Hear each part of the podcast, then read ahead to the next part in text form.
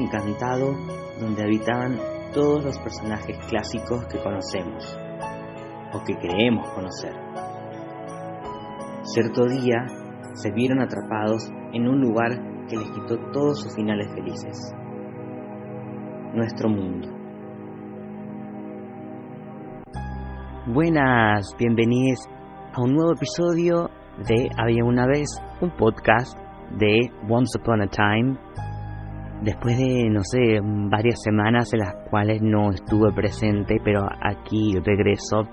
Más que nada porque, bueno, como ya dije en el otro spin-off, eh, y en el cual van a regresar todos, obviamente, eh, estaba tratando de solucionar algunos temas de horarios y creería que ya está como más estable, así que eh, no fueron vacaciones, no digo que va a ser la única vez, ojalá sí, pero eh, por lo menos ahora ya estoy acá de vuelta para poder hablar sobre lo que nos habíamos quedado, que es casi la mitad de temporada de la primera de Once Upon a Time. No lo dije, yo soy cero, eh, pero creo que ya deberían saberlo a esta altura si vienen siguiendo todos los capítulos. Em, ¿En qué nos habíamos quedado? Capítulo número 13 y 14, obviamente, eso es de lo que voy a hablar hoy. El número 13 se llama Lo que le sucedió a Frederick, que es un personaje que no habíamos visto hasta ahora, pero que ahora vamos a conocer. Y luego, bueno, después, después le digo de qué se trata el capítulo número 14. Seguramente van a notar que estos capítulos, estos episodios del podcast van a ser más cortitos por el hecho de que em, no quiero cansarles a ustedes hablando de justamente algo que acaban de ver pero más que nada porque nos vamos a concentrar no solamente en lo que sucedió, sino en las referencias, que es lo que más nos gusta a la gente que, que nos gusta ver estas series, que estamos manija de todo lo que hay detrás, porque obviamente que recordando de lo que se trata esta serie es sobre los em, los cuentos clásicos, pero interpretados de una forma más actual, por eso tenemos las dos líneas temporales. Hasta ahora nos hemos encontrado con la historia de Rupensinski, que además es bestia, con Bella, que ella al final no regresó al castillo de Rupensinski, pero de eso nos vamos a enterar un poquito más adelante. Y, eh, bueno, Emma, que se encuentra con este tipo que no le quiere decir el nombre, y por otro lado, eh, están ahí como que van y que vienen esta historia de amor prohibida, de Amor Prohibido, perdón, de, mm, de Mary Margaret y David. Y acá nos vamos a encontrar otra vez con David, porque él se encuentra todavía en una encrucijada de qué hacer con su relación con su esposa, con Catherine, y ella, porque también em, ella es consciente de que no puede forzar las cosas, es un personaje que, que al final termina agradando porque si bien no trató muy bien a Mary Margaret aunque tenga razón, fue a avergonzarla en su lugar de trabajo, em, ella está dolida, obvio, porque su marido estuvo con alguien más, a ver, estuvo en sentido de, tiene, está tratando de tener una historia, porque en realidad no han hecho nada todavía, creo que hubo un par de besitos y nada más. Pero a lo que voy es que Catherine va a apostar por una resolución, supongo yo, de amor propio, cosa que eh, sabemos que Regina no va a estar de acuerdo del todo porque ella sabemos que es mala con todo el mundo, nadie se salva con Regina. Eh, y que él ha hecho creer a Catherine que es su amiga. Y que en algún momento Catherine le dijo la verdad, vos no sos mi amiga porque si vos eh, hubieras sido sincera desde el principio, me hubieras dicho todo lo que estaba pasando, bueno, qué sé yo. El tema es que Catherine como no es mala persona, eh, termina reflexionando y toma la decisión de irse a estudiar em, abogacía, creo que a Boston. O sea, tendría que salir de Storybrooke. Cosa que sabemos que no sería tan fácil. Em, pero, em, según lo que estaba opinando ella, como para que eh, David se vaya con ella y la verdad que David no tenía muchas ganas de irse, sí lo vio como bueno, si voy a apostar por mi pareja, por mi matrimonio, bueno, sí tendría que irme con ella. Pero no estaba tan seguro. En especial porque obviamente que él está enamorado de, de Mary Margaret. Así que en simultáneo vamos a conocer la historia de David que está con David no, el príncipe de Charming está comprometido con Abigail, vamos a decirle así, Abigail, la hija del rey Midas, em, y que evidentemente no se aman, no se quieren porque es un matrimonio, ah, no se odian, pero que es un matrimonio arreglado y no es eh, el amor que tiene cada uno, porque em, este personaje del príncipe Charming termina cruzándose en su camino otra vez con Abigail y ella lo ayuda porque le dice que ella tampoco quiere casarse con él porque ella está enamorada de alguien más. Y ahí nos vamos a encontrar con la historia de Frederick, que en un primer momento no sé por qué flashé pensé que ella hablaba del hermano, pero dije no, evidentemente está hablando de alguien que ella está enamorada. Eh, porque a no ser que, bueno, en, ese entonces tal vez el, las historias de, mm, de, incesto eran más comunes, pero no, no iba a ir por ese lado porque está ambientado todo para un público eh, familiar, así que no iba a ir por ese lado. Eh, Frederick es el amor que tenía Abigail y que eh, de alguna forma el, terminan descubriendo que el rey Midas puede convertir a las personas también en oro porque le dio la mano luego de que creo que haya ganado una batalla a favor del rey. Y Frederick se ha convertido en una estatua de oro. Y, está ahí congeladito petrificado no sé cómo decirlo está como perdido en el tiempo. Em, y lo que intenta mm, eh, eh, Abigail en ese en un momento es pedirle ayuda al príncipe Charming para descubrir cómo poder sacar del hechizo, cómo revertir lo que hizo el rey Mías, que en realidad ni siquiera el padre de ella sabe cómo revertir esto, solamente convierte las cosas en, las cosas en oro, pero no, no las vuelve a su estado normal. Entonces, lo que necesita em, el príncipe es, bueno, que en no es el príncipe, ya sabemos eso, pero em, recurrir a la magia.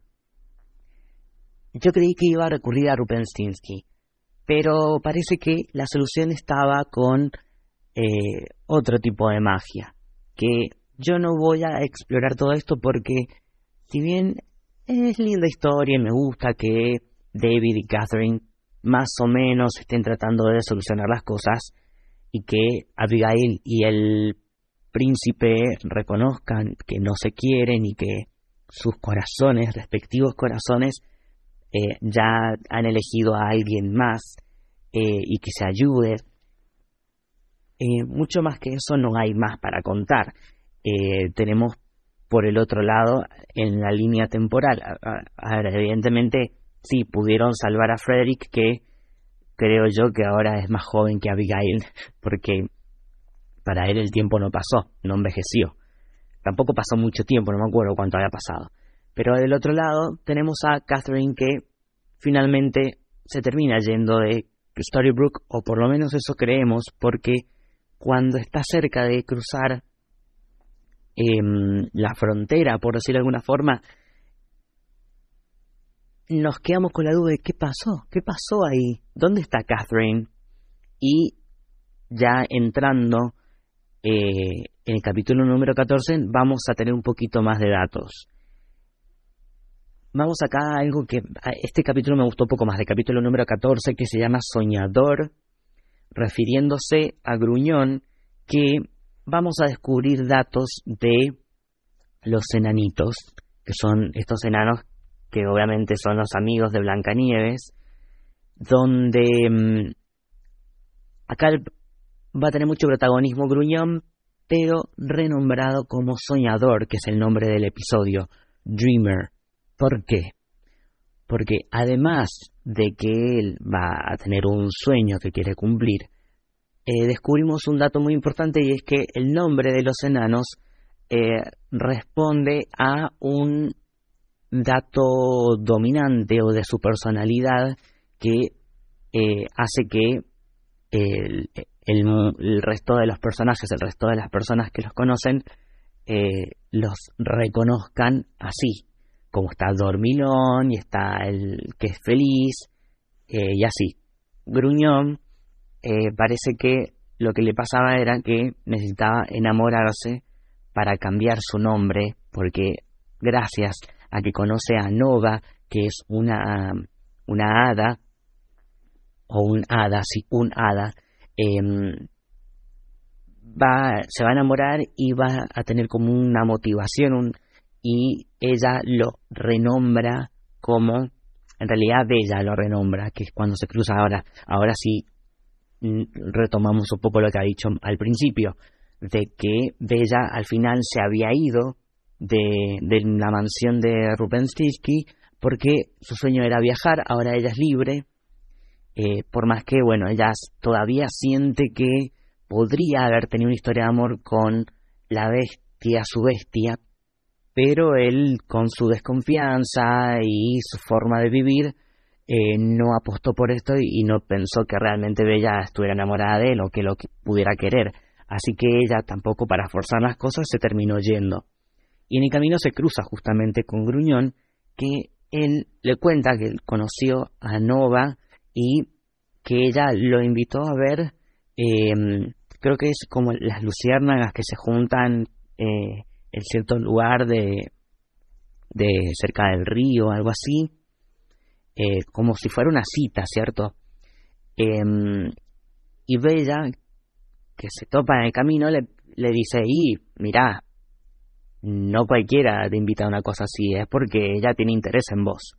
Y él, con esa esperanza, decir, ah, entonces podría pasar algo. Y ahí como se ilusiona, esa fuerza se llama sueño, tener un sueño, una motivación, Bella se lo dice, y es como que le cambia el nombre y ahora él se llama Dreamer, soñador. Y ahí vamos a la historia paralela de eh, en esta línea temporal actual, en la cual Gruñón es conocido como Leroy y Nova es eh, Astrid, una monja. Y acá vemos un poco de similitud con lo, anterior, porque Leroy es un trabajador, como si fuera un enano em, que trabaja en una mina, que justamente em, lo, vemos que está con sus hermanos, con los otros enanos, eh, que trabajan en lo mismo, como en el cuento, como en la historia que conocemos de, de las películas clásicas de Disney también. Y, sabemos un poco más también de los enanos, porque dicen que nacen de huevos y que nacen ya adultos, eh, no son mamíferos, no sé quién pone los huevos, pero bueno, son cuentos mágicos. Y por otro lado que son todos mm, hombres, varones, no hay eh, enanas, y bueno, lo de los nombres también ya lo, ya lo aprendimos. Y que ellos buscan en las minas estos diamantes que las, eh, las hadas terminan, se dicen los hadas o las hadas, no sé, eh, terminan eh, convirtiendo estos diamantes en el polvo de hadas que justamente sirve, como dice el hada azul, que es como la, la que entrena a Nova, y podría ser como la madre superiora de las monjas, le explica que esta magia eh, es muy importante porque, eh, o sea, el polvito de hadas, porque es la magia que mueve al mundo. Si no, eh, se volvería todo oscuro. Así que es súper mucho, muy importante que tiene que tener cuidado y es como que trabajan en conjunto, ¿cierto? Y en la otra línea temporal tenemos lo que le pasa a Astrid, que ella vive con las otras monjas y que tiene que pagar alquiler de donde vive y por, tiene algunos problemas financieros y si no le paga, justamente Mr. Gold la va a echar a ella y a todas las demás. Y Leroy se, se, entera de esto, además de que ya, ya la conoció y que vieron que hay un poco de chispita por más que ella es monja y él se compromete en ayudarla. Y entre eso tenemos también que para poder ayudar a las monjas hay trabajo de caridad en el cual está metida Mary Margaret, que ella va a ser clave de que va a terminar estableciendo una amistad con Leroy, tal vez no de la mejor forma, pero eh, empiezan a llevarse bien y que replica un poco de lo que sucede con Blanca Nieves y Gruñón. Eh, vamos a tener una referencia, por ejemplo, que en un momento Astrid, para agradecerle a Leroy, le, le hace una torta, un pastel, en referencia a lo que en algún momento se vio en los cuentos, en, en la película de Disney más que nada, cuando Blancanieves le hace una torta a Gruñón. Em, es una pequeña referencia. Y, y además, bueno, me, hay, una, hay una, una conversación que me parece muy divertida, que es cuando eh, Mary Margaret se da cuenta de que a Leroy le gusta a Astrid, entonces eh, le dice, ¿podrías haberte buscado a, alguien más disponible? Y él le responde, lo dice la, mujer que está enamorada de un hombre casado. Y es como, al final del día no somos muy distintos, entonces como, eh, amiga, se te cargo. Y ella está como, bueno, mira lo que me estás diciendo, pero sí, tenés razón. Eh, cuando todavía está todo este drama en el que David está buscando a Catherine porque no la encuentra, Emma está investigando el caso y eh, Leroy se compromete a ayudar a Astrid vendiendo las velas para poder juntar el dinero para poder pagar el alquiler. Porque en cierto punto Leroy quiso arreglar las cosas con Rumpelstiltskin que con Mr. Gold, pero sabemos que eso puede ser peligroso. Lo que termina pasando es que por un problema de energía que hay en, en Storybrooke se corta la luz y las velas pasan a ser una necesidad, la cual terminan vendiendo todas y, colorín colorado, Leroy junta los 5 mil dólares para Astrid, a pesar de que en, algún momento le había dicho que lo había conseguido, le mintió y ella se, mm, se ofendió más que enojarse, pero después sí le agradece. Bueno, en todo eso, toda esa historia. Eh, el tema es que parece que eh, Astrid es una monja que en algún momento podría dejar de serlo porque está la referencia de preguntando em, que, por ejemplo, para comparar con el, con el cuento, si Nova, por ejemplo, pierde las alas, no puede llegar a ser hada madrina, es decir, que si pierde o deja sus hábitos, no puede llegar a hacer lo que en algún momento se haya comprometido, pero sí podría tener su historia con el otro personaje, que sería eh, Gruñón barra Leroy, o bueno, soñador, vamos a decirle.